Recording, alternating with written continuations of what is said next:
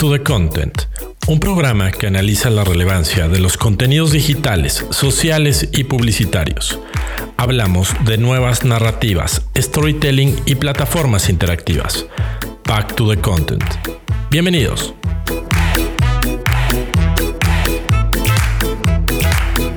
Amigos, bienvenidos, bienvenidos a Back to the Content. Estamos arrancando el programa número 22. Eh, gracias a al, apoyo de ustedes y, al, y a la, eh, pues que somos bien necios, eh, Alex Valencia y yo, estamos ya cercanos a cumplir eh, los primeros seis meses de vida de este programa, que estamos seguros que serán muchos, muchos años más. Y aquí estaremos con ustedes. Mi estimado Alex, qué gusto, como siempre, compartir cámaras y micrófonos contigo. Hola, amigo, ¿qué tal? Un gusto estar acá de vuelta, ya por vez número 22. Buenísimo. Oye, pues hoy como, como toca programa con entrevistada, pues igual sacamos eh, manteles largos, este, los cubiertos para las visitas, ¿no? Y pues nos da muchísimo gusto recibir aquí en el programa a Gris González. Gris, bienvenida, ¿cómo estás? Bien, bien, un placer estar con, con dos grandes, con Jerry con Alex, un placer que nos hemos topado ahí en, en, varias cuestiones, pero un placer estar con ustedes aquí en este proyecto. No, pues nosotros encantados de que hayas aceptado la invitación. Y para quien no conozca un poco tu trayectoria, eh, yo diría que eres una, una gran colega de, del mundo del, marketing digital. Eh, como bien decías, hemos compartido foros en, espacios como IAB y otros foros donde nos ha, hemos tenido el gusto de, pues a mí, a mí incluso me ha tocado dar algunas cosas junto contigo y este, y obviamente escucharte y verte eh, eh, compartir conocimiento, lo cual siempre es un gusto. Pero nos gustaría si pudieras empezar, Gris, platicándonos un poquito de trayectoria y demás para quien no te conoce, se familiarice más contigo. E igual si de una vez quieres ir compartiendo las redes tuyas donde la gente te puede encontrar, pues, pues adelante.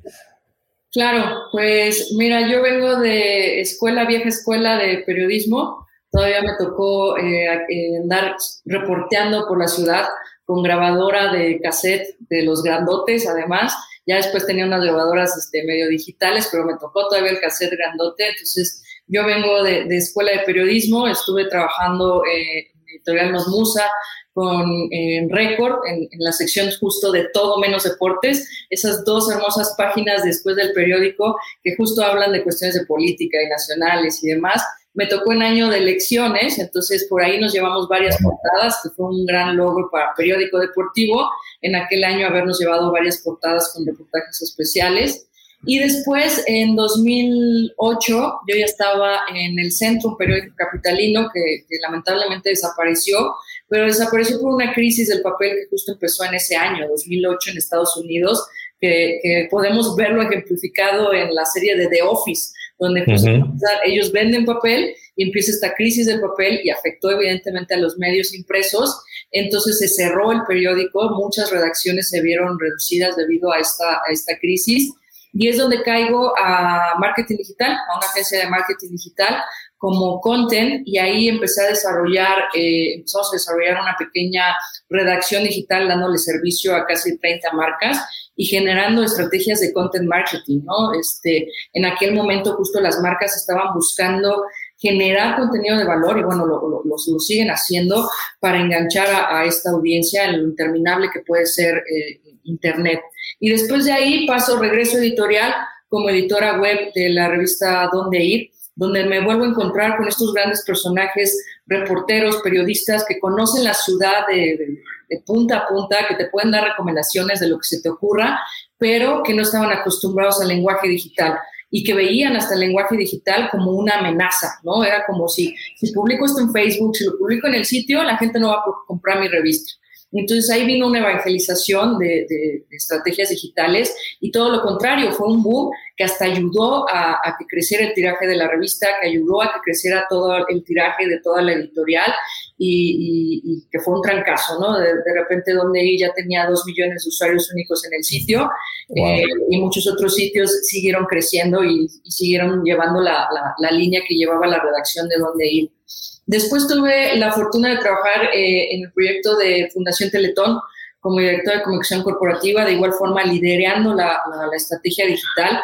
De igual forma nos encontramos, me encontré en un momento difícil para la fundación porque estaba en una crisis de reputación y por lo tanto esa crisis de reputación le trajo tantas consecuencias que tuvo una crisis económica se empezaron a cerrar los horarios, empezaron a despedir colaboradores y entonces en aquel momento, eh, para ahorrar dinero, nos deshicimos de las agencias y nos quedamos de igual forma con un equipo in-house y desarrollamos una estrategia de contenido muy, muy enfocado a lo que es la estrategia de inbound marketing, de ir llevando al usuario por diferentes pasos hasta por fin dejarle ir el call to action, que en este caso era la donación, ¿no? Y, y también funcionó muy bien en aquel en, en aquellos par de años que llevamos a recaudar hasta 7 millones de pesos en, en plataformas digitales y la reputación de la fundación se, se, vio revertida.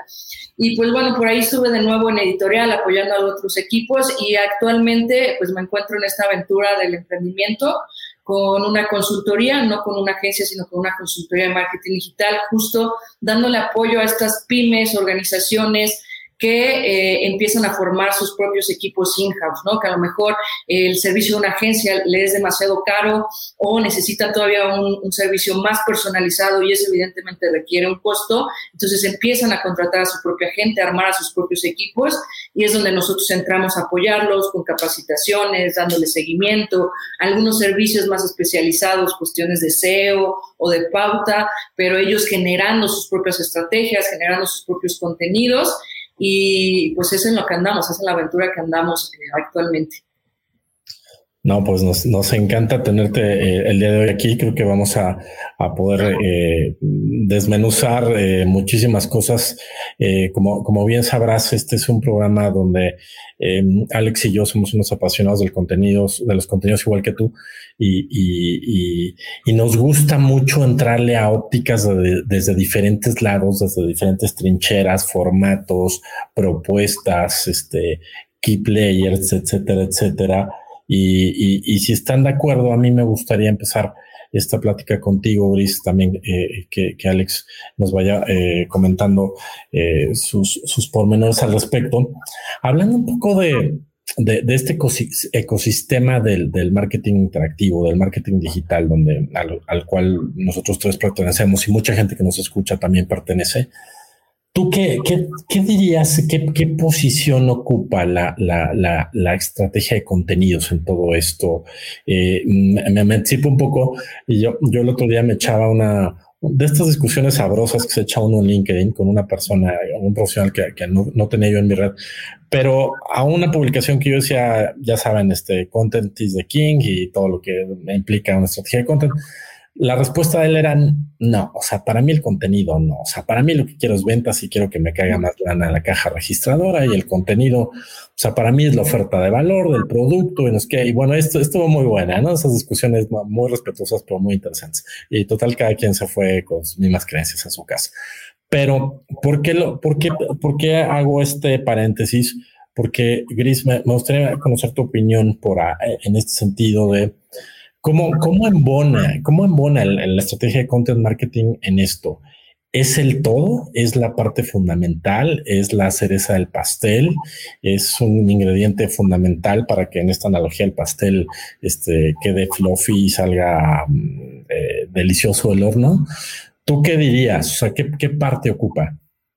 Yo creo que es el corazón, que justo es eh, esta parte que lleva la, la emoción, la conexión y si lo ves así, puede ser el relleno que le da ese plus al pastel. Podemos ver muchos pasteles lindos y hermosos, pero no todos son sabrosos, ¿no? Y que pueden funcionar y se pueden vender muy caros, pero no todos van a ser ese que recuerde el pastel. Creo que el contenido es justo el, corazón de la estrategia de, de, marketing digital, porque es lo que te va a llevar realmente a hacer una conexión con esa audiencia que te interesa enganchar. Si es que te interesa engancharlo, porque a lo mejor en esta discusión que tú llevabas en LinkedIn con este personaje, pues era ventas, ventas, ventas y mucha gente lo ve así, ¿no? ¿Dónde está mi dinero? ¿De qué me sirven tus notas, tus videos, tus gráficos? ¿De qué me sirve todo eso si eso no vende al final y ni siquiera estás haciendo el call to action a la venta? ¿De qué me sirve todo eso? Eh, creo que todavía a mucha gente, a muchas marcas, eh, brands manager, este, gente que, que, que, se dedica a esto, no ha entendido bien a bien que sí, es, una, es, es difícil, es complicado, es, es largo, no es una cuestión de, que a la semana vas a tener resultados con una estrategia de content marketing, pero los resultados, cuando empiezas a ver los resultados, eh, te cambia totalmente la perspectiva porque justo en el momento que tienes enganchada esa audiencia y, lo, siempre lo, mostramos en, diferentes conferencias y en, y en clases, Alex, en content marketing no hablamos de target, no hablamos de mujeres de 25 a 35 años, nivel socioeconómico ABC, y te metes a otra junta y vuelves a escuchar lo mismo, ¿no? Hombres de nivel socioeconómico ABC, 35 años, y jamás ni siquiera ya, el, creo que muchos marqueteros se quedan ya con ese número y hasta pierden el rostro de quién es esa mujer, de quién es ese hombre, y qué pasa, y qué es humano como tú, y qué pasa en el día a día cómo consume contenidos, qué cosas son las que le interesan, y que al final en este scroll infinito que tú haces, que hacemos todos en, el, en este dispositivo, en el celular que ya traemos con nosotros todo el día, pues evidentemente si me sale una publicación de mera venta, vas a irse en este scroll infinito, ¿no? Y una forma de destacarte y, que yo pueda reconocerte y que realmente pueda tener una conexión con tu marca es el contenido, es, la, es, la, es, es esa conexión, es ese corazón. Y cuando una vez que logras tener una audiencia enganchada, que, hay gente que está interactuando contigo, que hay gente que te está consumiendo, es mucho más sencillo hacer ese call to action de, bueno, ahora sí, ¿sabes qué? ¿Te gustó todo lo que has visto? Pues bueno, ahora inscríbete, ahora compra, ahora dona, ¿no? Nos pasó con, con Teletón, fue bien complicado empezar con ellos tan simple de redactar notas, notas editoriales, notas que hablaran sobre, sobre inclusión, sobre accesibilidad, ¿no? Este, yo les proponía, no sé, en el inicio de, hagamos una nota sobre eh, eh, lugares turísticos para personas con discapacidad, es decir, que sean accesibles y que tengan todas las facilidades y mucho le era de, pero ¿y por qué? O sea, ¿y eso qué me va a dejar? Eso no me va a dar donadores. ¿Cómo no? Eso va a ser contenido de interés a la gente que queremos enganchar, a la gente que le interesa y además nosotros como fundación teníamos toda la responsabilidad de hablar de estos temas, ¿no? Porque éramos los expertos en, entonces eh, eh, teníamos la responsabilidad de criticar, de fomentar, de hablar de todos estos temas y al final surgió muy bien, fue, fue una estrategia de un año de estar talachando contenido que pudiera hablar de las diferentes vertientes de la fundación y la gente lo consumía y luego, bueno, ya sabemos técnicamente, para no adentrarme todavía cosas, porque esto puede ir eh, muy amarrado a cuestión de emociones, de sentimientos, pero además también puede ir amachado muy bien con cuestiones técnicas, ¿no? Con píxeles, con pauta, con medición y demás. Entonces, toda esa audiencia que vas formando piensa que, es oro puro para ti. Con un simple pixel de Facebook, después puedes volver a retargetearlos y después puedes volver a hacer ese call to action de, oye, ya te estuve dando toda esta información, te gustó, viste este video, viste esta entrevista, ahora dona, ¿no? Para que podamos seguir haciendo este trabajo. Y, creo que todavía le cuesta mucho trabajo verlo a la gente, a algunas marcas, porque justo estamos como en esta cuestión de ventas, de ventas, de ventas, de optimizar mis, mis, colaboradores, de optimizar en los recursos que tengo, y se van por esta cuestión de, pues, metámosle dinero y pidamos la, la, venta y vamos a ver cuántos caen. Pero, pero creo que para tener una mejor, una, un mejor rendimiento y mejores resultados, el tener una audiencia enganchada que te conozca, que te consuma, que te visite, es oro puro que se puede aprovechar muchísimo. Mi estimado Alex, ¿tú, tú, ¿tú cómo lo ves? ¿Engagement igual a éxito de cualquier estrategia de marketing digital? Eh, pues es, un buen camino. Eh, no sé si es el único camino del éxito, pero, pero sí, sin duda. O sea, engagement es, eh, creo que es clave, ¿no? Y este, y, ahora más, y, pero y engagement del bueno, ¿no? O sea, me refiero, porque también, también pasa que creo que todo el mundo le llama engagement a lo que quiere, a lo que le conviene decirle engagement. pero bueno, el engagement, no, más, más allá, digamos, saliéndome del mundo de las métricas y demás, yo creo que, creo que ahí mides como la verdadera conexión, o sea, este compromiso que hay entre, entre tu marca y, y su audiencia, ¿no? Y cómo se relaciona, tiene que ver con relaciones, ¿no? Esto, eh, y viéndolo así, creo que sí es una de las piezas súper clave. Eh, y ahorita escuchamos hace rato a Gris diciendo, bueno, eh, es que la estrategia de contenido en el pastel es, es el relleno, es el sabor. Pues sí, creo que al final, ¿no? Y me lleva a, que es el fondo, ¿no? El, fondo de la estrategia, ¿no? La, forma eh, como dice Gris, los pasteles se pueden ver bien bonitos, pero cuando los partes o está todo, se rompe y está todo feo por dentro, ¿no? Y quedó aguado, quedó, o no sabe a nada, ¿no? No tiene buen sabor, esto eh, no tiene corazón un pastel, el pastel.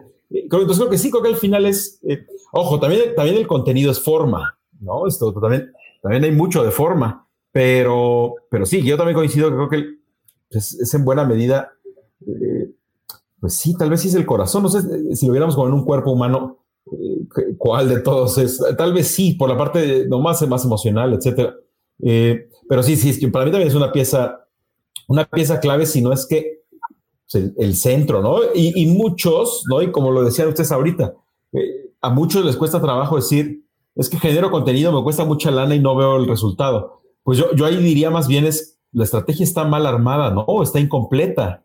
Eh, yo, yo diría lo mismo, ¿no? O sea, si llevas millones de pesos gastados en videos y no ves un resultado, es porque algo, algo, algo, algo hiciste mal. Eh, yo también me arrepentiría de hacerlo. Eh, yo creo que es más bien cuando, cuando verdaderamente no hay una estrategia de contenido, sino es nada más, vamos a generar contenido por generarlo, ¿no? Porque ya escuchamos en todos lados a todo el mundo decir, ¿no? Que el contenido es el rey, y que el contenido y que... pero yo creo que en el fondo es no entenderlo bien, o sea, es no saberlo traducir a un tema comercial, que, la verdad creo que ese es el reto más grande. hay muchos que todavía están atorados en propiamente el contenido. Yo creo que todavía hay marcas eh, que todavía no saben hacer bien contenido, que creo que ahí, están como en el nivel A, ¿no? Es como el, en el kinder. Eh, ya después, ok, bueno, aprendiste a hacer mejor contenido, etcétera. Creo que donde se atoran mucho y escuchando a Gris, eh, yo me sigo con todo con el hombre de cinco el ABC más. Eh, y, y, dices, neta, o sea, en 2021 sigues definiendo tu, no, tu audiencia con eso. Eh, ojo, no es que lo tires a la basura, claro que te sigue sirviendo saber la edad y saber el nivel socioeconómico y dónde viven y dónde nacieron, y, pero yo todavía veo, eh, yo todavía veo también marcas que que les cuesta mucho trabajo hacer buyer personas, ¿no? O user personas. construir una audiencia. Y ya, llevamos varios años hablando de esto, ¿no? O sea, tampoco, hace ocho años todavía dirías, no, bueno, ¿qué es esto del user persona? ¿No? ¿Y qué es esto de, por qué no le voy a llamar cliente o target? Pero eh, todavía pasa. Entonces, por un lado, todavía están los que les cuesta un montón de trabajo hacer buen contenido, ¿no? Y entender de storytelling, entender de narrativas, entender de deja de vender en tu video o en tu texto, ¿no? En tu audio o el, y luego, y luego, bueno, ok, ya entendió esa parte, pero ahora no entiende nada de audiencias, ¿no? y, y, luego, y luego viene la peor parte, ¿no? Digo, viéndolo desde ese lado, en cuanto al peor, eh, eh, capitalizarlo a negocio. entonces, si, si, si, lo vemos así, pues es un reto, ¿no? Es como, a ver, tienes que aprender a hacer contenido que no es publicidad. Primer reto. Contenido de calidad, ¿no? Luego, viene la calidad y luego viene el que te entiendas de audiencias y cómo se comporta una audiencia que no necesariamente se comporta igual que un cliente o un consumidor. Eh, y luego viene el, bueno, y entonces, ¿y eso cómo va a dar a un negocio? Entonces, sí es como, yo por eso, la verdad, a todos mis clientes les digo, a ver, esto es una estrategia pesada, completa, de varios pasos, ¿no? Esto es un proceso. Eh, porque sí, si no, justamente es, bueno, a ver, ya, ya entendí de storytelling, ya me capacitaron, ya o ya contraté gente, eh, no como te pasó a Tigris, o sea, eh, tú uno diría, hace 20 años diría, ¿qué diablos hace Teletón contratando a una periodista? Eh, pues bueno, hace unos años ya hacía todo el sentido del universo. pero entonces imagínate, las marcas van entendiendo de a poco, ¿no? Ah, ok, bueno, ya entendí que necesito guionistas, periodistas, directores, fotógrafos, videógrafos, no publicistas ni marqueteros, eh, que ojo, también los necesitan, ¿no? También para otras estrategias. Eh, ok, ya entendí eso. Entonces ahora empiezo a hacer contenido y ahora, y bueno, ya entendí que no son clientes, ¿no? Que es, una audiencia y es mucho más amplia y en realidad ni siquiera necesariamente me tienen que comprar todos. Eh, van entendiendo como por etapas, pero sí, creo que la etapa más dura es, y eso cómo va a dar al negocio, pero yo creo que si no lo planifican desde el principio, pues sí, se van a topar con una pared horrible. Yo por eso también les, les, les, difundo mucho la cuestión de la buyer persona que tiene que ver con la empatía. Creo que en, en, esta cuestión, al final, el marketing digital inmerso en lo que fue y creció y nació en lo que es el ambiente, la publicidad, mucho se agarró ese ritmo, ¿no?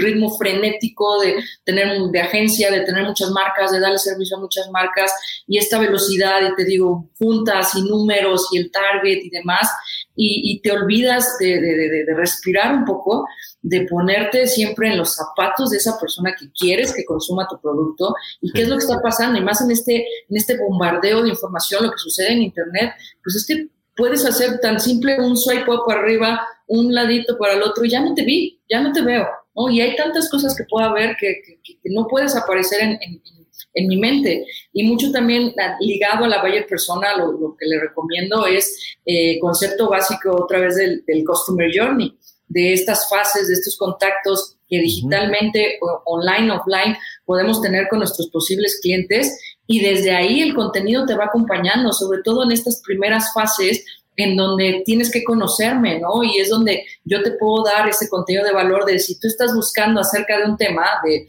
de, este, de personas con discapacidad o de cualquier otra cosa, de por ejemplo, hay, este, el, el, sitio este de SEO Moss, ¿no? El experto en SEO, que básicamente el hombre empezó dando consultorías y luego desarrolló un software que lo volvió millonario ya para que te ayude en tus estrategias SEO y él en realidad sigue llevando una muy buena estrategia de contenido que es, si no sabes ni siquiera qué es SEO, entra al blog de él y encontrarás artículos que te van llevando de la mano para que sepas qué es SEO, qué estrategias puedes llevar, cómo lo puedes llevar, cómo debes escribir, cómo hacer tu keyword research, qué es un keyword research, qué herramientas te pueden servir y te va llegando de la mano hasta que el consumidor, justo alguien que a lo mejor está aprendiendo de este tema, empezó a investigar que necesitaba SEO y llegó a una, al blog de una marca que vende un software, pero aún no le ha vendido nada. Te estoy dando información de valor de no sabes qué SEO, no te preocupes, yo te ayudo y te explico y vámonos de la manita. Y en el momento en que este usuario ya vaya en la etapa de, oigan,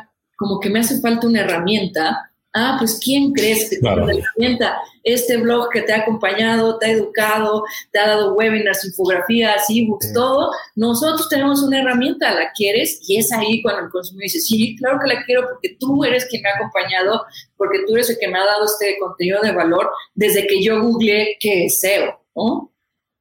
Entonces, este concepto del Customer Journey, en cada fase, el contenido eh, eh, puede tener un, papel primordial y acompañarte en ese objetivo de, de, esa etapa, ¿no? Porque en cada etapa puede ser que en nuestros objetivos podamos cubrir todo el funnel o bien estemos nada más eh, en una sola etapa, enfocados en una sola etapa y el contenido te puede estar apoyando en cada una de las etapas o el funnel completo. Llámese hasta el final en cuestiones de ya de fidelización, pues igual, ¿no? ¿Cómo mantengo este fieles a mis consumidores, eh, estrategias de newsletter, de mailing, de les voy a dar cursos gratis a todos mis clientes, o sea, ahí sigues teniendo esa interacción y dándole cosas útiles de valor a esa audiencia, pero dices, bueno, ¿y qué es útil y de valor para ellos? Pues viene desde atrás, desde el conocimiento de la buyer persona, de seguirlo investigando y que no lo dejes en un cajón, porque luego mucha gente hace eso, desarrolla su buyer persona, hace su trabajo empático y luego ya se queda ahí en el cajón y jamás vuelven a ella, ¿no? Y si tienen un problema, yo siempre les digo, tienes un problema en tu estrategia o ves que algo no está funcionando, regresa a tu buyer persona, vuelve a hacer este, este, trabajo de empatía, ve cuáles son sus necesidades, cuáles son sus problemáticas y vas a encontrar soluciones junto con la data y analítica y demás. Vas a empezar a ver qué es lo que está fallando en tu contenido o cuáles son los temas que realmente tienen interés, pero de nuevo, la buyer persona es la que te va a ir guiando este, si, si te vas encontrando con algún obstáculo. Sí, coincido con lo, con lo que comentan eh, ambos y retomo una palabra que dijo Gris que, que, me hace mucho sentido, que es el, evangelizar, ¿no? Creo que eh, yo lo comentaría en dos sentidos. Por un lado, eh, y creo que lo hemos platicado en un momento Alex y yo aquí en el programa, el, el, el, el, contenido puede ser percibido como un no tangible, ¿no? Cuando le hablas a un cliente, a una marca sobre eh, por ejemplo, invertir en creatividad, espero de, y, cómo demonios le explico al director financiero que tenemos que meter esta o sea, ¿qué es creatividad? ¿Qué estamos con? O sea, porque el financiero paga las sillas y las computadoras que son tangibles, ¿no? Yo creo que ahí hay un gran proceso de evangelización, de entender la valía de, de, invertir en contenido, en los profesionales adecuados, en las estrategias correctas en este sentido. Y añadiría también, eh, rescato otra cosa de lo que comentaban. Em, creo que un error también fundamental es que, ah, que creo que está cambiando afortunadamente, pero muchas marcas siguen entendiendo digital como hacer eh, publicidad al, al, old school, ¿no? Ah, era de Oh, y métele pauta y exacto. y, eh, nos persinamos y esperamos que todo jale no y este y, y cuando tú les planteas como esta esta onda que puede parecer tan obvia de a ver el contenido de valor tiene que cruzar sí o sí digital porque si no pues es un disparo en el pie a mí me impresiona mucho cómo es, cómo es un, tema que en general las marcas no reflexionan, ni, ni sus gerentes de marketing, ni sus directores de marketing, ni las áreas comerciales, ni las áreas de comunicación.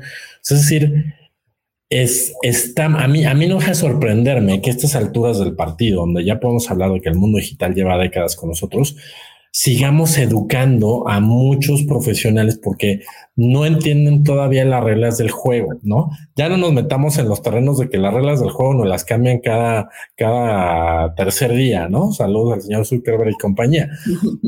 Pero si ya no hablamos de eso, o sea, entender la, la, la base y la esencia de, de, lo, de, lo que, de lo que sucede y de lo que es el mundo digital, creo que sí tenemos ahí un gran reto, amigos, y, este, y, me encanta estar en el mismo eh, barco que ustedes, en este sentido de seguir profesionalizando la industria y, y seguir autoexigiéndonos, ¿no? Eh, nosotros, clientes, proveedores, encargados de marca, etcétera, etcétera. Y esto me lleva, les confieso, a una pregunta que me da un poco de miedo hacerle a Gris que es ah, regresando a esta analogía del pastel que estamos platicando, del cuerpo humano que también proponía Alex, que por cierto, hago un paréntesis, le, le, le, le mando un, un saludote a, a, John Black, que por acá nos estaba escuchando y nos dejó este, comentarios en la transmisión en vivo, le, mandamos un ah, abrazote. Este Al buen John. Eh, y bueno, la pregunta que me da miedo hacerle Gris es, en este, en este, en este esquema, en este plan estratégico, Gris, ¿Cómo entra el famoso tema del influencer marketing? Es una, yo creo que es una caja de Pandora, porque aún así creo que eh, los que los que hacemos contenido, hay quien está a favor de decir sí, el influencer marketing eh, funciona bien, hay que hacerlo bien, hay que hacerlo así, hay que hacerlo así. Y hay gente que dice no, no pongas tu dinero ahí, no pongas tus tiempos ni tus recursos ahí, eso no, eso no camina bien, eso está muy mal entendido. ¿Qué dirías tú? ¿Camina o no camina? Creo que sí, pero de igual forma debe ser el influencer, debe de tener la apertura y, debe ser, creo que también evangelizado. Creo que de nuevo vuelvo a sacar el tema de, de, Teletón porque ha sido uno de los proyectos más grandes en los que he tenido la oportunidad de trabajar y pues bueno, no fue mi cliente, ¿no? Yo, yo, yo fui su, su empleada, yo fui su colaboradora y, una de las ventajas y desventajas que teníamos en, Teletón es justo que pues te daban todos los medios que conforman al patronato, pues te daban a sus influencers. ¿Sabes qué? Toma a tal conductor, toma a todos los conductores de hoy, o te voy a mandar a todos los actores de tal novela, o te voy a mandar, ¿no? Y, pues mucho antes eh, este, se tenía problemas con los mensajes que pudieran llegar a, a difundir los influencers, sobre todo porque volvían a caer en aquella comunicación errónea, sobre todo cuando estamos hablando de personas con discapacidad. Ya sabes, ay, mis angelitos y estas personas diferentes, ¿y qué haríamos sin ellos? Cuando, cuando es una cuestión hasta desde la ONU de derechos humanos, que ese lenguaje no, no se debe de llevar, que es incorrecto, ¿no? Son personas con discapacidad y, nosotros lo que hacíamos desde, desde el equipo de comunicación justo eran sesiones de capacitación con ellos. Nos tomábamos el tiempo, sí, los recibíamos antes, antes de que salcaran sus teléfonos y dieran un recorrido por, por el centro. Lo primero era que los metíamos en una sala de juntas, les presentábamos cuál era el proyecto de comunicación, las cosas que estábamos haciendo, las historias que estábamos difundiendo, que, que eran historias contadas totalmente diferente a lo que se conoce de Teletón, ¿no? O sea, ahorita mucha gente dirá Teletón y recuerda a Lucerito llorando y que ves una historia de un niño y vas a terminar llorando, ¿no? O sea, si actualmente ves las historias que llevan a cabo la fundación, son historias aguerridas, historias de éxito, historias de cómo salieron adelante estas personas eh, y mostrando esa inclusión que debe existir en la sociedad. Entonces le mostramos todo el plan de comunicación, les compartíamos de igual forma eh, cuestiones de lenguaje correcto, ¿no? De, oye, cometemos estos errores, lo correcto es tal, ¿no? Si ya sabíamos que siempre nos tiraban por algún lado, así de, ten cuidado con esto, o te pueden mandar mensajes de odio por esto, esta no es la respuesta. Entonces les dábamos material, no solamente les damos la capacitación, les dábamos material de preguntas, ¿no? De ataques, así de si te mandan algo, tú puedes responder esto, tal, tal, tal, tal. Les dábamos paquetes de contenido, ¿no? Les, les, compartíamos nuestros videos, nuestros gráficos, les explicábamos de qué iba, que al final ellos podían hacer esta difusión. Y justo eh, eh, eh, llevando ese camino, ya llegando hacia el evento, los influencers fueron de un muy gran apoyo para seguir teniendo esta conversación positiva, porque ellos mismos, al ser atacados, respondían con la misma comunicación, con el mismo lenguaje que les habíamos enseñado, con un video, con un gráfico, con una respuesta, estaban armados, ¿sabes? Ya no los agarraban, ya no agarraban a Galilea y así les decían, es que ustedes roban dinero y Galilea se empezaba a pelear, o el community de Galilea se empezaba a pelear. No, ya todos estábamos bajo el mismo canal, sabíamos cuál era la respuesta correcta y hasta material para defenderse tenía, ¿no? Y para seguir difundiendo y dando el mensaje que, que nos interesaba. Entonces, creo que el influencer, muchas veces lo que sucede puede ser que las marcas lo vean como, como tiene alcance, como tiene millones de seguidores, tú págale que nos mencione. Eso ya va a ser una ganancia.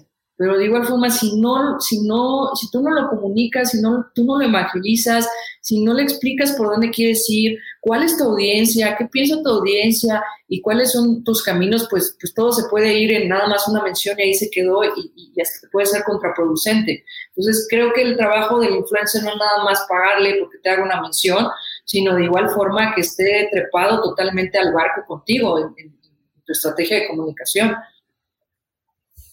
Muy, muy interesante esa, esa, esa visión que nos, que nos compartes. Eh, mi estimado Alex, ¿a ti cómo te ha ido con los famosos influencers? Sí, uff, eh, yo soy un poco escéptico, la verdad. Eh, pero, pero, pero en el fondo, más bien, Giris tiene razón. O sea, yo, yo creo, y me parece que en general, en, en, storytelling, ¿no? O sea, brand storytelling, business storytelling, como queramos llamarle, y content marketing, todas las estrategias tienen que ver con contar historias y generar contenidos yo creo que el gran enemigo de las marcas es el los caminos fáciles o los atajos. Y Gris acaba de ejemplificar uno. O sea, el hecho de decir, ah, agárrate al influencer que tiene millones y págale y ya. Otra vez, es, es el atajo, ¿no? O, el, o los contenidos mal hechos, ¿no? Este, resuelve rápido, sube el video, lo, la foto. Yo creo que en general, ¿no? En cualquier estrategia digital, los atajos y los caminos fáciles eh, te llevan a, un callejón bien oscuro. Y pasa lo mismo con los, y pasa lo mismo con los influencers, en realidad. lo que nos acaba de contar Gris, ¿no? Todo este proceso que ella, que ella eh, bueno, y, todo su equipo hacían, eh, pues suena bien, o sea, suena que es el camino correcto, ¿no? O sea, súbelos al barco, enséñales quién eres, por qué lo haces. Al final, y otra vez, es, es dedicarle tiempo, ¿no? Es, o sea, tú, tú, tú, Jerry, que hablas de profesionalización, o sea, es eso, o sea, no nada más es, ah, agárrense a ver, háganse una lista de influencers y mándenselos al director y que apruebe cuánto cobran. Pues no, o sea, va a ser proporcional al resultado, ¿no? Este, y, es lo mismo pasa, hace tanto que sea gris, contenidos de calidad, pasa lo mismo, ¿no? O sea, un buen contenido, ¿Qué, diferencia hay, no? Cuando, y otra vez regresando al tema de la audiencia, ¿no? Cuando te dicen, hombres y mujeres de 25 a 35 años, a veces más, pues sí, claro, eso lo redacta quien sea. Más bien eso ya está redactado por default, ¿no? O sea, el, machote, el machote de brief ya lo trae. Ya lo trae. Este, pero ah, hazte un buyer persona, ¿no? O user persona. Ah, no, espérate, porque eso es un montón de trabajo y quién lo va a hacer. Ah, yo otra vez creo, ¿no? al que le dé flojera en marketing digital, pues así le va a ir. Y, y en influencer marketing creo que esa es la gran tentación, ¿no? Este, eh, y, y, hace rato, ¿no? Y, completando también algo que hace rato decía Jerry, que es eh, ¿no? De, cómo, cómo, cómo estamos llegando a un punto en la industria digital, ¿no? A lo mejor, a lo mejor hay quien, siempre estuvo así, ¿no? A lo mejor hay marcas que siempre tomaron así digital, que es, me parezco más al marketing tradicional o al marketing offline. Eh, yo también creo, no sé, aquí la pregunta también sería si las plataformas mismas, ¿no? O sea, los Facebook, YouTube, etcétera, eh, bueno, no, sé si YouTube en realidad, pero eh, nos están orillando ¿no? Los mismos medios digitales, ¿no? O sea, los medios de comunicación, me refiero. Eh, nos están llevando como a ellos mismos se están inclinando como hacia medios tradicionales. O sea, aquí la pregunta sería, si no los medios de comunicación o las plataformas donde se difunde el contenido se están empezando a parecer a radio y a tele de hace 40 años. Eh, no sé, ahí me parece que hay un tema bien interesante. O sea, yo no sé qué tanto al final estamos como volviendo, ¿no? Eh, que ojo, muchos de estos medios están manejados, digamos, por, por, jóvenes eh, nativos digitales, ¿no? Que a lo mejor ni siquiera saben de qué diablos es la televisión hace 40 o 50 años. Y pareciera que ahorita es como, oigan, ¿y qué pasaría si hacemos tal y tal y si pautamos y si... Es así como de, oye, eso es lo que se siente tele hace 40 años. No, o sea, no, no sé eh, eh, si estamos, no, y, yo lo, y yo lo veo, por ejemplo, con el tema de personalización, ¿no? Como con este discurso, como pareciera que ahora se está como redescubriendo el, no, es que hay que ser más personales y one on one, etcétera, que lo hablábamos el otro día. Eh, yo no sé si estamos volviendo a, a eso, o sea, en pocas palabras, ¿no? O sea, si, estamos dando vueltas como en un círculo, yo creo que sí, sí hay medios, ¿no? Todavía, ¿no? Que son disruptivos, que van hacia otros, horizontes, eh, pero yo no sé si estamos cayendo ahí un poco en la trampa como industria, ¿no? Que, perversión, en todo, todo se puede pervertir. Y de igual forma hay contenido perverso. Eh, claro. Y eso nos pasa en los medios. Ahorita muchos medios podemos entrar en esa perversión, lo podemos ver, porque es el, la guerra del clic, ¿no? Y sacar la, la, nota de, del influencer que metieron a la cárcel y a ver quién la saca primero y a ver quién se lleva más clics, ¿no? Eh, eso ha pasado, se ve en todos los medios, o sea, puedes verlo desde los grandes hasta aquellos que empezaron en su momento a hacer cosas distintas o están haciendo cosas distintas que caen también en ese tipo de, contenidos. Este, yo afortunadamente actualmente eh, tengo un cliente, un medio, que es un medio de, de, investigación, de contenido de investigación, de periodismo de investigación. Está conformado por becarios, todo todo el contenido lo realizan estudiantes. Entonces ellos no están en el día a día, tienen un sitio de contenido, realizan reportajes especiales, pero estamos hablando de reportajes de hasta 10.000 caracteres, o sea, contenidos que dirías, eso no se lee en Internet, pero ves el, analytics y el tiempo de duración de, en la, de promedio de duración en la página es por arriba de los 7 minutos, ¿no? Entonces dices, ok, la gente sí lo está leyendo, ¿por qué? Porque estás haciendo otro tipo de cosas. Y también nos pasa al momento de ver cuáles son los contenidos que tienen más éxito. O sea, a lo mejor se aventaron los chavos una super investigación de, de no sé, de a lo mejor los últimos datos de, de COVID y traen muchísimos datos y, y, lo comparan con vacunación y contagiados y demás. Y la nota tiene así de tráfico, nadie lo ve, ¿no? Pero en el momento entonces cuando hablas y le pones un rostro a ellos, la señora Rosa, y tenía toda su familia y en Navidad del año pasado tuvo una fiesta y todos se contagiaron y entonces empieza a contar esa historia, dices, toda su familia se contagió y fallecieron cinco personas, ella forma parte de los miles y miles de tal, tal, tal, tal, pero el momento que le das un rostro, cambia por completo y la nota otra vez se visualiza, ¿no? O el perfil de una boxeadora, que ha sido de las notas las notas más vistas en el año, el perfil de una boxeadora, la boxeadora más, más de mayor edad en el mundo, que hasta tiene el récord Guinness y es mexicana. Entonces, esas son tipo de cosas que, justo generan conexión. Otra vez, entre todo este bombardeo, tantas cosas que tenemos, eh, ahora más encerrados, con, con, pantallas en la cara todo el tiempo, pues es muy fácil y lo vemos en todos los medios. O sea, yo veo ahorita el feed y por ejemplo, ahorita todos traen los de los de eh, la nota de, del actor eh, que es Cosío, se, se apellida Cosío, que va a ser la nueva voz de Wolverine. Pero todos traen la misma nota, todos traen la misma nota. Pero ¿quién es él? ¿Quién es el actor? ¿De qué va este nuevo producto de, de, de los X-Men, de Marvel? ¿Cómo lo vamos a ver? Este, ¿en qué, ¿Cuál es su formato? O sea, no hay como una explicación más y te quedas en el clic, ¿no? En el, este está en tendencia, quiero clics y quiero generar, este, estar ahí trepado. Pero justo una de las cosas que también fomento en redacciones, sobre todo redacciones pequeñas, porque eh, es lo que ha tenido mi, he tenido en mi experiencia, trabajar con equipos pequeños, no en equipos grandes como el Universal o cosas así, eh, es no le vamos a ganar a ellos, no le vamos a ganar al Universal, no le vamos a ganar a Excelsior, la Heraldo, porque aparte son redacciones de 50 personas y traen reporteros justo todavía de radio, de televisión y esos aportan a digital. No les vamos a ganar, no les vamos a ganar en ese clic. Pero si está esta tendencia, ¿cómo le damos una vuelta y cómo nosotros salimos mañana con un contenido de valor. Oye, pues vamos a hacer una infografía de los diferentes Wolverines de la historia. Ahí ya le diste la vuelta, estás generando algo de, que está el tema en tendencia y estás generando un contenido de valor y no caíste en la perversión de voy a sacar la nota otra vez, ¿no? Es bien complicado porque ahí está la tentación. Tú sabes que eso está en tendencia y que si la sacas vas a tener unos clics o no, porque ya la vieron en muchas otras partes también la gente en este bombardeo de información justo, ya lo vimos en todas partes, ya lo vi en Twitter, ya lo vi en Facebook, viendo la tele y apareció hasta la nota, pero ¿qué me vas a dar tú de valor? ¿Cuál es ese otro diferenciador eh, que te lleve a sobresalir este bombardeo de información que tenemos? Sí, perdón, no, es rapidísimo, solo metiendo mi cuchara para, una pregunta en realidad eh, para ambos, que es, escuchándolos a los dos, las dos rondas pasadas, y como los, eh, Gris como que nos está llevando mucho como un lado de, la originalidad del contenido, la especialización, la, ¿no? A lo mejor un poco, no hemos hablado nicho todavía, pero no sé si, eh, no, hacia allá va, este, eh, pero, y no, y tú que preguntabas si, si estamos, no, si estamos emulando, copiando a, ¿no? medios masivos tradicionales.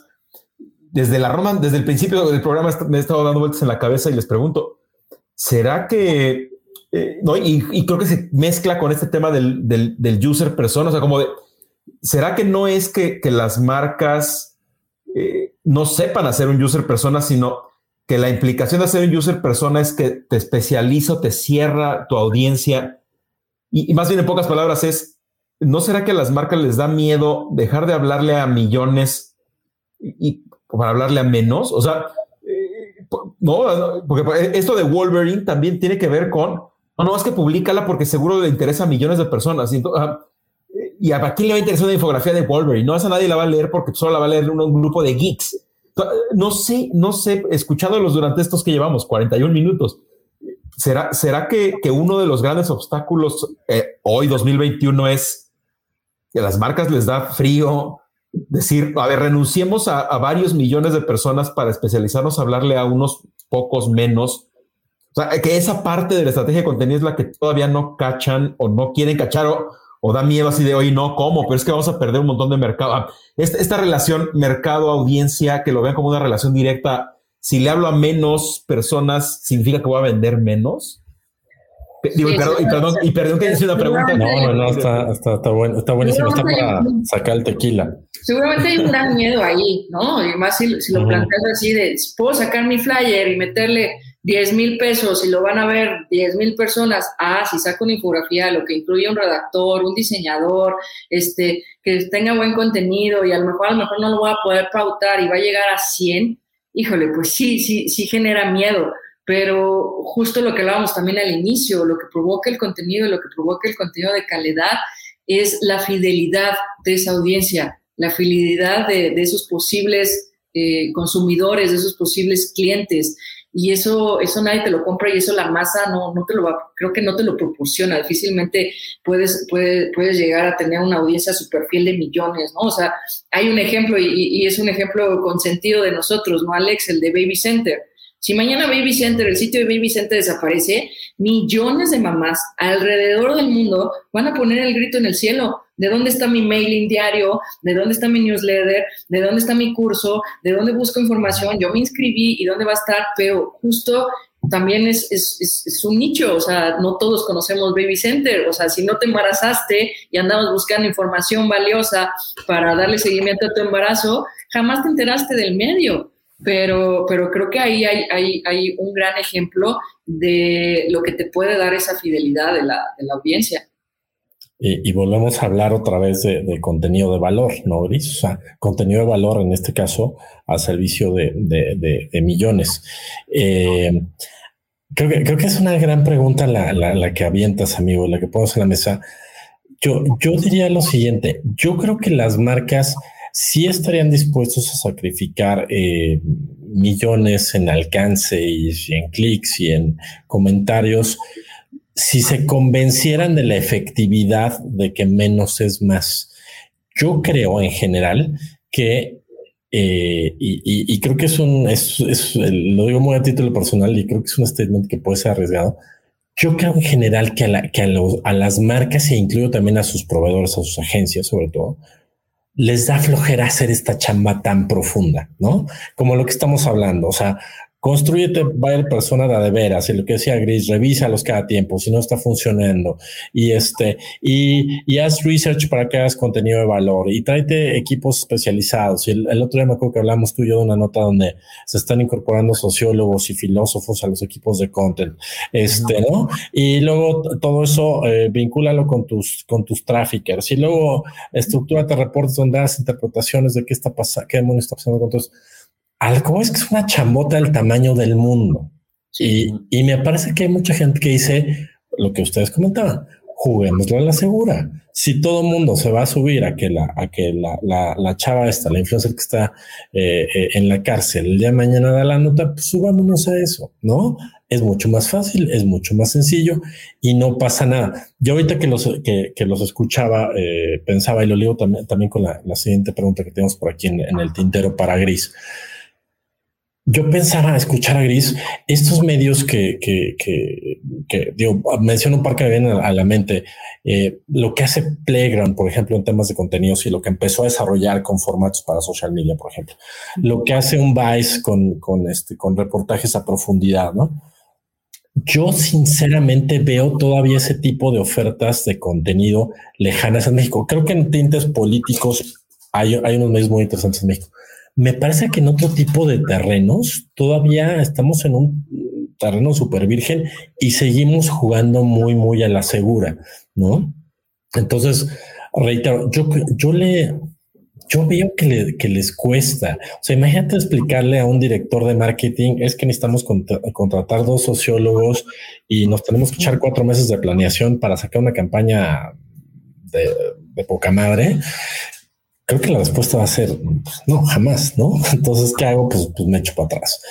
Y aquí, Gris, eh, algo que, que, queremos preguntarte era, ¿qué, qué compañías verías tú eh, internacionales, qué marcas eh, si nos puedes comentar dos o tres que crees que sean eh, eh, dignas de estar eh, monitoreando en lo que hacen temas de contenido en, los formatos que, que, que, que, tú consumes y algunas tres nacionales. ¿Cuáles estarían en tu top tres? Tu top tres internacionales y top tres en México. ¿Cuáles, cuáles dirías que tú dices, wow, hacen muy bien las cosas? La internacional creo que es, es, es, es un poco más sencillo. A mí me gusta mucho y sigo siendo muy fan y soy consumidora de HubSpot, ¿no? O sea, esta herramienta, de nuevo, de CRM, que habla de marketing digital, que te ayuda, es un CRM que te ayuda a llevar un seguimiento de tus bases de datos. Estas bases de datos son oro puro para las marcas. El tener el nombre, correo, teléfono de alguien que se interesó en tu producto es oro puro. ¿Cómo se generan esas bases de datos? La columna vertebral es el, es, es el contenido y HubSpot lo hace muy bien, ¿no? Tiene notas de todo, de social media, de SEO, de contenido, de analítica, de, todas las vertientes que tenemos en marketing digital, generan notas, generan infografías, generan ebooks descargables y además tiene su academia y te da sus certificaciones y te la da y te las da gratis y esas certificaciones tienen valor curricular, o sea, si tú llegas a certificación en inbound marketing, en content, en social media, lo que seas, este, por esto y hasta tu misma herramienta de que sé, digo, la misma certificación de que sé utilizar la herramienta de HubSpot, te abre puertas, ¿no? A mí me encanta lo que hace, lo que hace HubSpot, porque justo te llevan todo este customer journey. De apenas te vas adentrando en este tema, ah, mira, aquí estamos nosotros. Mejor ni siquiera sabes qué es un CRM todavía, porque cuando ya llegas a saber un CRM, qué es un CRM, ya estás en otro nivel, ¿no? O sea, ni siquiera sabes qué es un CRM y tú ya estás en el sitio de HubSpot y tú ya estás en su academia y tú ya estás tomando cursos y tú ya estás tomando webinars y de repente llegas a ese punto y evidentemente te vas a querer ir con ellos, ¿no? A mí me encanta lo que, lo que hacen ellos. Este, otro que, que, también, y lo sabemos y siempre lo presumimos, Alex, el maestro Jedi, yo creo que el más grande maestro Jedi a nivel internacional de content marketing, Red Bull. O sea, y, que estos, estos tipos ya llevaron la cuestión hasta un nuevo modelo de negocio. Ya, ya hasta sus propios medios no solamente les salen gratuitos, sino hasta que les generan ganancias. ¿no? O sea, el mismo, todo el mismo contenido que ellos realizan, hasta, hasta lo venden y se lo venden a otras marcas y hacen convenios con otras marcas. O sea, estos hombres ya, ya, ya ni siquiera este, han de tener eh, de ganancias más por, por todo el contenido que generan que por las propias bebidas. Y lo que decíamos con Red Bull, si mañana decide ya no, beber, ya no hacer bebidas energetizantes y de repente quiere lanzar una ropa de, una marca de ropa o una marca de, cuestiones de deportes extremos, de bicicletas, de patinetas, lo que se le dé la gana, su audiencia está tan enganchada que va a responder y ya, ya, ya, no tienes bebidas, ah, bueno, pero dame una playera, ah, bueno, pero dame tu patineta, ah, bueno, ese, ese es el, gran compromiso y el mejor ejemplo de que el contenido y esa audiencia fiel ya ni siquiera importa lo que le vendas, es tan fiel a ti que lo va a comprar. Entonces, esos, esos, esos tipos llevaron, el, el, creo que la estrategia de contenido a otro nivel, de otro modelo de negocio. No solamente sus medios, sus propios medios les son gratuitos, sino hasta que tiene, tiene ingresos. Eh, en nivel nacional, por ejemplo, eh, lo estaba pensando, me cuesta un poco de trabajo porque de repente podemos ver ciertos destellos de ciertas marcas, pero lo que hablábamos al inicio, ¿no? No existe constancia. A lo mejor tuvieron por ahí una campaña de contenido, de lanzar un cereal, ¿no? Este, eh, o, lanzaron una muy buena campaña con, con, un, con, con un video que traía storytelling, pero luego no hay esta constancia. Yo veo ejemplos eh, rescatables hasta en pequeños esfuerzos. Por ejemplo, Comex, creo que lo hace muy bien. Comex eh, hasta tiene su propia cuenta de Pinterest y justo en Pinterest es donde está su audiencia. ¿Por qué? Porque en Pinterest es donde va la gente a preparar ciertas cuestiones, a, empezar a preparar justo el cómo quieres decorar tu casa, pues te vas a Pinterest y buscas cómo quieres y haces tu dashboard y no sé qué, y vas planeando cómo quieres tu sala perfecta, tu cocina perfecta, y Comex está ahí y te da los colores y te da recomendaciones y te da tutoriales. Entonces creo que en pequeños esfuerzos tampoco tienes que ser Red Bull y generar documentales como para hacer una buena estrategia de contenido que pueda enganchar a tu audiencia. Creo que, por ejemplo, Comex es un muy buen ejemplo y está ahí dándote las herramientas que necesitas. ¿Qué necesitas? ¿Necesitas tu sala? Ah, mira, te ponemos varias, varias, varias este, recomendaciones, te ponemos los colores, te damos herramientas y luego ya hace la venta. ¿Qué crees? Ese color que te gustó, lo tenemos nosotros, ¿no? Pero le está dando un servicio a, a, esa, a esa audiencia. Creo que a nivel nacional yo, yo rescataría eso. Este, no sé, alguna otra marca, te digo, de repente veo como, como, ciertos destellos, pero se me van, se me van en la, en, la, en la constancia. No sé si ustedes tengan alguna en la mente. Mi estimado Alex, ¿cuáles te vienen a ti a la mente? Mira, eh, eh, digo, eh, completando la listita de internacional de Gris, digo, sin explicarla, porque creo que se explican solas. digo, estoy de acuerdo con las que acaba de decir Gris, internacionales totalmente. Yo le sumaría, por supuesto, Lego debería estar en la lista. Otro maestro Jedi es, es, de los grandotes. Claro, Lego GoPro debería estar en la lista, ¿no? También. Y, nacionales, tienes razón. nacionales, yo creo, creo que, ¿sabes dónde hay un poco más de consistencia o constancia? Eh, creo que las B2B y sobre todo las de tecnología. O sea, eh, pienso, por ejemplo, en SAP, ¿no? En, en Cisco, o sea, eh, no, las compañías, digamos, de tecnología que, no, que son B2B, las que son B2B, ¿no? Porque obviamente hay tecnología, no está Samsung vendiendo celulares y televisiones. Las B2B de tecnología creo que son un poco más constantes. Solo que obviamente al ser B2B, pues pierde un poco de reflectores, pero creo que, ¿no? sus programas, digamos, de webinars, ¿no? De, de, certificaciones, de trading, así como explicaste HubSpot, pero yo, yo sí he visto en México las B2B un poco más consistentes desde hace años. Eh, no todas, pero muchas. Eh, y, y, y, en B2C, ¿no? O sea, consumidor, ¿no? Las cosas de consumo masivo, tienes razón. Podría haber un montón de casos pero yo siento que siguen, y aquí sí no sé si es la marca, la agencia, siento que todavía está como muy el, discurso campaña, o sea, que se le deja de ver como una estrategia, ¿no? Este, 375 días por quién sé cuántos años, sino se le sigue viendo temporalidad de campaña, así por tres meses vamos a hacer esto y les queda increíble, pero acabando los tres meses es como, ah, no, ya lo dejó de hacer. Digo, seis meses o ah, creo que el problema es que le ponen caducidad tipo campaña. O sea, yo no sé si ahí te digo, o, sea, si es la agencia o la marca o ambos que le siguen dando tratamiento de campaña, como cualquier otra campaña de, a ver, vamos a hacer el lanzamiento de, este, no sé, voy a inventar cualquier cosa, este, de los nuevos tenis, tal, no sé qué. Eh, ah, bueno, ¿y cuánto va a durar? Tres meses. ¿En qué medios? Ta, ta, ta, ta. Oigan, pero ¿saben qué? Tenemos una idea que no es nada más. Ven y compra los tenis. Y, uh, si no, vamos a hacer una historia. La madre, uh, ok, bueno, le, generan y todo un storytelling, pero al final como que en el mindset trae tiempo de campaña. O sea, sí tiene razón Gris. podríamos empezar a decir muchos casos, ¿no? Hay, de cervezas, hay de, hay muchos, eh, ¿no? Eh, es más, eh, creo que la mejor manera de rastrearlo es ir y ver los ganadores, ¿no? váyanse a, sus premios favoritos, ¿no? Llámense los Mix, los, los, los EFIs, los que sean. hay que ver, las, vean las categorías de contenido. Y la, mayoría de las ganadoras, claro. la mayoría de las ganadoras ya no están ni vigentes ahorita.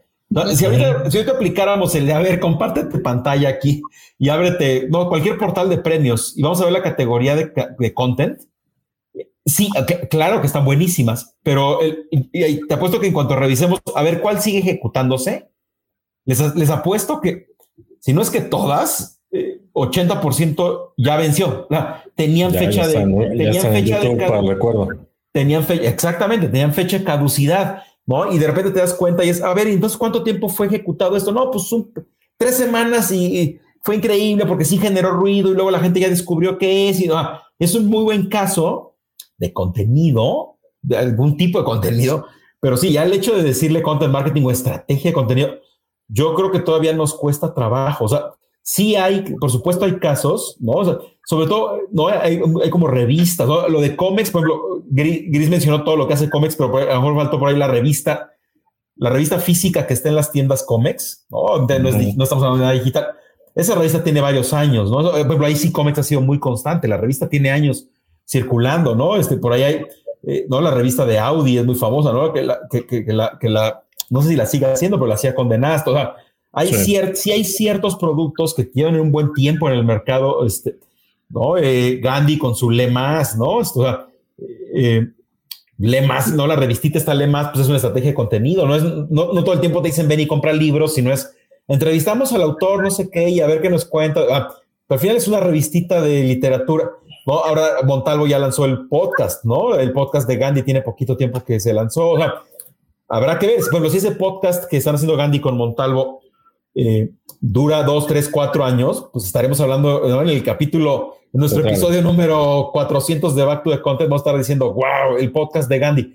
Pero si ese podcast acaba en tres meses o en seis, otra vez va a quedar como, como una campaña ahí, ¿no? obviamente, pues sí, un podcast de Gandhi es claramente una estrategia de contenido, ¿no? No, no tiene nada que ver con vender libros, ni con promociones, ni son cupones. De, pero hay que ver, la cosa es que se sostengan en el tiempo. Yo creo que es lo que más nos está doliendo, que se sostengan en el tiempo. Tiene razón, Gris. Y, de, los, de los ejemplos que mencionas, si te fijas, muchos traen la línea internacional, ¿no? O sea, de, Cisco y de ASAP, traen esta línea internacional. O Nike, ¿no? Que Nike puede tener eh, varias campañas a lo largo del año porque aparte trae diferentes audiencias y entonces puede detonar diferentes campañas con diferentes audiencias y muchas traen contenido tan simple Nike pues siempre tiene la app, ¿no? De hacer ejercicio o la de running. Eso es content, porque además, además ellos están acumulando data. O sea, ellos saben perfecto este, el promedio de las veces que se baja la app en México y en qué momento se baja más y cuándo la dejan de usar y edades y demás. O sea, eso, eso al final es contenido, pero creo que también viene de una línea internacional, más allá que, una cuestión nacional, ¿no? Creo que, que, en México nos ha costado mucho esa cuestión de hacer contenido y ser constante en este tipo de estrategias, como hablamos de los grandes ejemplos internacionales que los hay. Sí, sí, totalmente. El, el, el, único que yo añadiría a los que han comentado y que entra también en este, justo en esta lógica que, que comentas, Gris, es, es Netflix. A mí, a mí, yo sí subrayaría Netflix en este sentido. Creo que sí tiene esta línea internacional de hacer content eh, todo el año.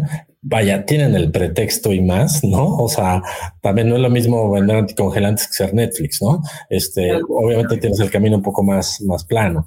Claro. Pero me, a mí me gusta mucho, no sé si coinciden, la, la tropicalización y la bajada nacional. A mí me gusta mucho, ¿no? ayer o antier veía por ahí una, un, una sí campaña que sacaron con Oxo, este, donde el encargado del Oxo queda cantando, me parece eh, altamente creativo. Pero yo sí disfruto mucho cada vez que me topo Netflix en algún lado. O sea, hablando desde lo que me puedo topar de un lado más corporativo, en un LinkedIn, a lo que te acabas eh, topando en el pitorreo de Twitter, eh, tienen este sentido de always on, ¿no? Pero always on, este, sorprendiendo y jugando y retando y conversando, este, me parece, yo lo agregaré a la lista como un, como un caso interesante que, este, que pega bien y bonito mm, eh, todo el tiempo. ¿no? que se sube la tendencia, no solamente la tendencia de sus estrenos, sino a la que estén hablando. O sea, por ahí el ejemplo de que hicieron varios productos con, con el de los podcasts más famosos en nuestro país, ¿no? De leyendas legendarias Uh varios en vivos y varios como, como igual como en vivos en Facebook, por el lanzamiento de Sabrina y cosas así. Entonces creo que sí hay muy buenos ejercicios ahí, correcto. Sí. Oye, Gris, pues antes de que nos vayamos, nos gustaría hacerte una última pregunta, una, sencillita, una así, de esas, de esas que, que este Alex y yo nos podemos quedar platicando seguramente contigo hasta las 12 de la noche. Eh, ¿Por dónde verías tú que está, el, que está el futuro de las estrategias de contenido para el mercado mexicano? O sea, sí hablando mucho de, la industria del mercado en el que estamos nosotros. ¿Hacia dónde crees que va? O sea, ¿qué, qué nos falta? ¿Hacia dónde camina? ¿Por dónde dirías tú que, que, va? Si tuvieras una bola de cristal, por lo menos para el 2022, ¿por dónde crees que vamos a estar? Eh, pues creo que, por ejemplo, en cuestión de formatos de contenido, justo eh, el audio pues, es como tendencia, ¿no?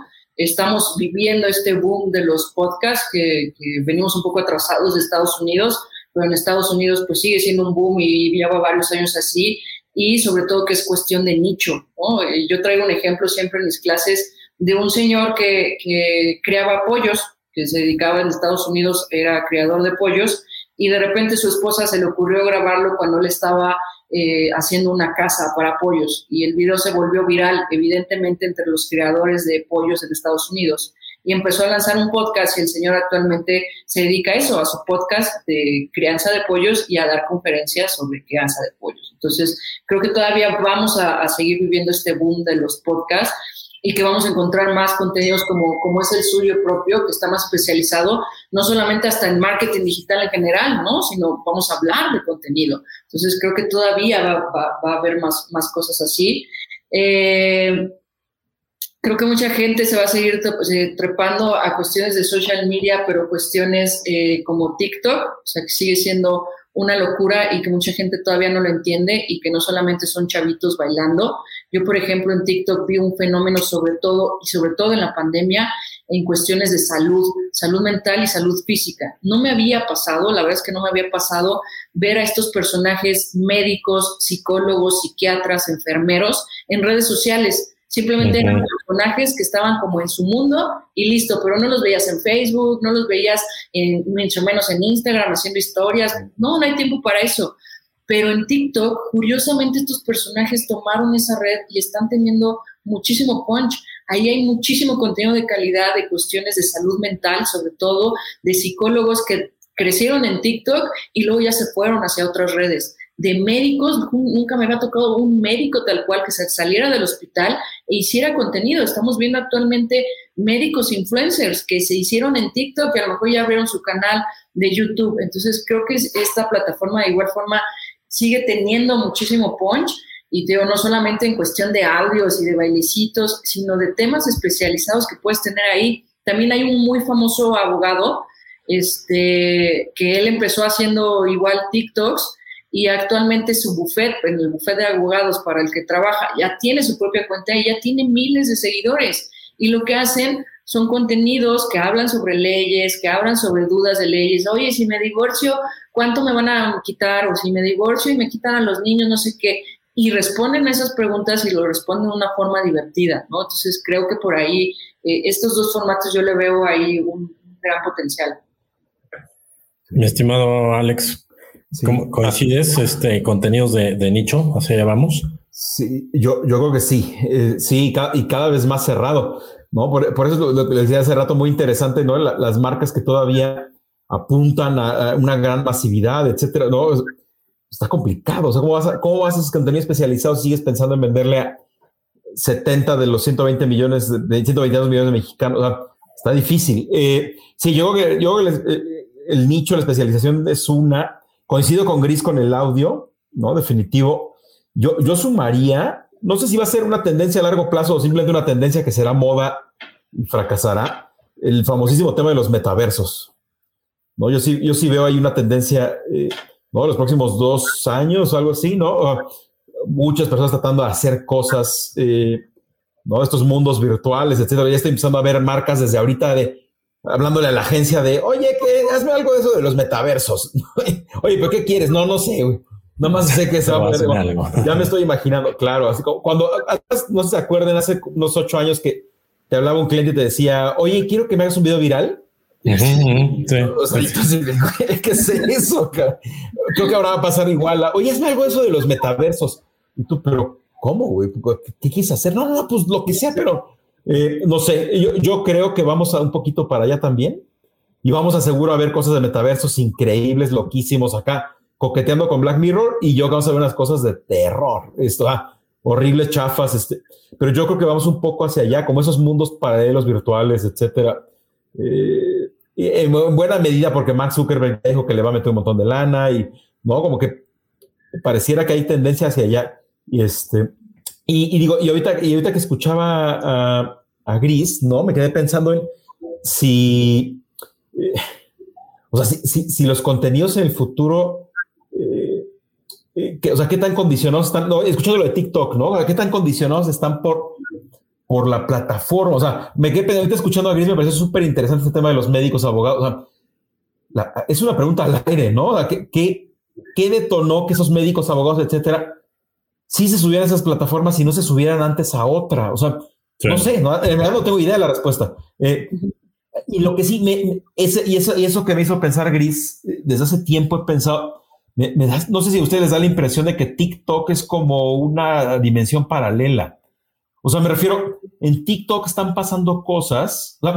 Uno entiende muy bien como el ecosistema, ¿no? Este, eh, Twitter es como, ¿no? La, plaza pública para masacrar gente, Instagram es para esta cosa, Facebook es para esto, WhatsApp es para esta otra cosa, YouTube es para lo de tal, Instagram sirve para esto de aquí, ¿no? O sea, eh, LinkedIn tiene una, como que ese ecosistema estaba como muy bueno, a ver, a ti te toca eso, a ti te toca tal, es como cuando repartías la chamba en el trabajo de la escuela, ¿no?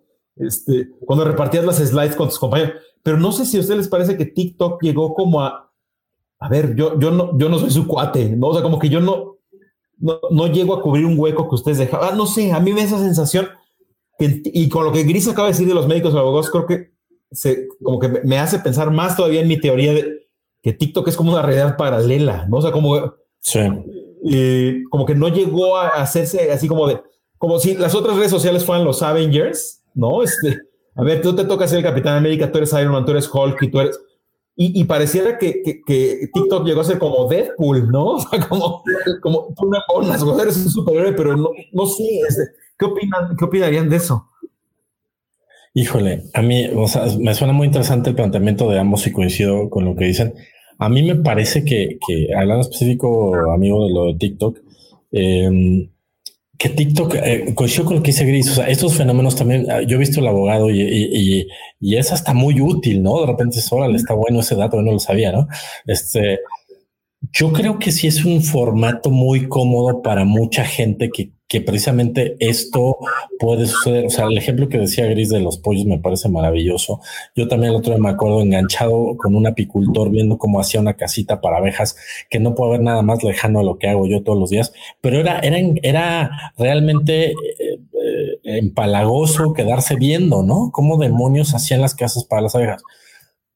A lo que quiero llegar con esto es que creo que ese formato es como meterte a la alberca calientita, al jacuzzi listo y burbujeante, ¿no? Si te, si te queda bien el formato y, vas a generar contenidos honestos, y creo que la única manera que vamos, vamos a, seguir fomentando que es mi aportación a lo que viene, eh, contenidos de valor, es con esta honestidad, seas marca, seas influencer o seas quien sea. Es el secreto de TikTok, la honestidad.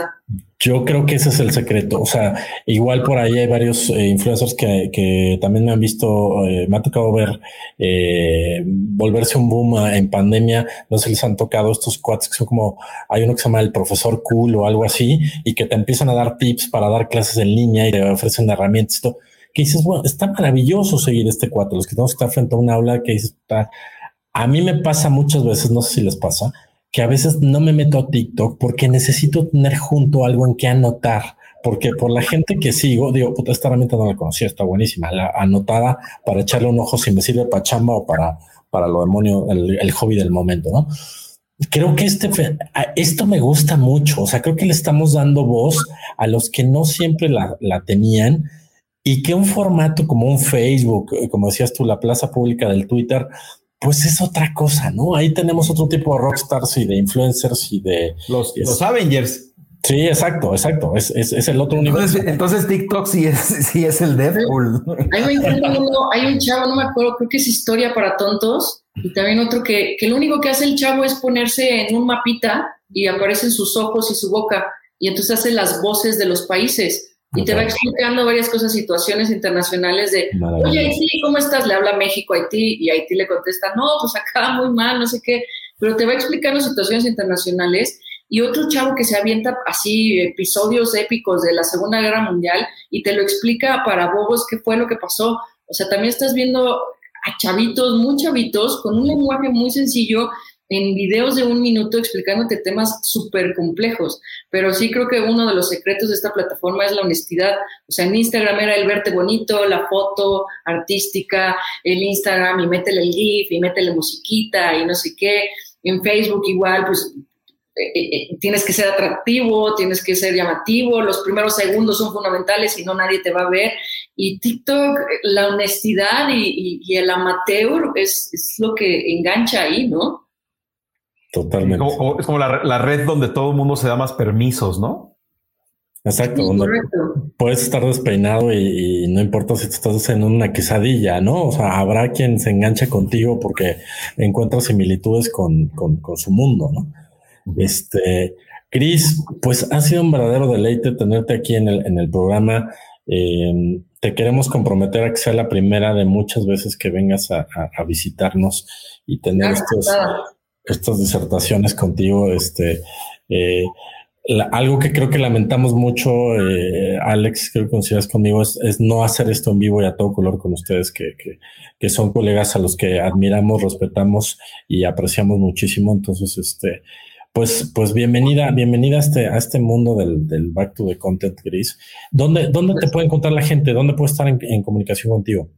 Eh, en redes personalmente, sobre todo en Twitter y en Instagram, me, me, pueden, encontrar como arroba no soy gris guion bajo.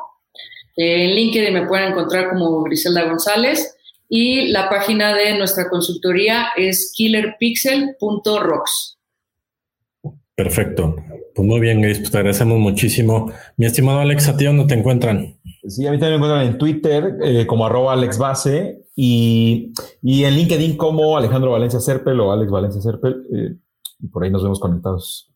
Perfecto. Pues a mí me encuentran en Twitter como arroba Gerardo de la Vega e igualmente en LinkedIn también por allá ando y nos dará mucho gusto seguir la conversación con ustedes. Recuerden que eh, cada viernes un nuevo programa de Back to the Content en su plataforma de streaming favorita y los miércoles tenemos la grabación en vivo en nuestro, eh, nuestra fanpage de Facebook, eh, siete y media de la noche. Nos dará mucho gusto que nos acompañen. Y pues Gris, encantado de haberte tenido por acá en el, en el programa. Un placer, les mando un gran abrazo, aunque sea a la distancia. Muchísimas gracias. Alex, un abrazo igualmente para ustedes. Un abrazo a todos. Esto fue Back to the Content. Gracias por acompañarnos. No olvides seguirnos en nuestros perfiles oficiales en Facebook y LinkedIn. Nos encuentras como Back to the Content. Acompáñanos todos los miércoles a las 7 y media de la noche en la grabación de nuestro programa en vivo. Y recuerda que todos los viernes un nuevo capítulo del programa en Spotify, Apple y Google Podcast. Hasta la próxima.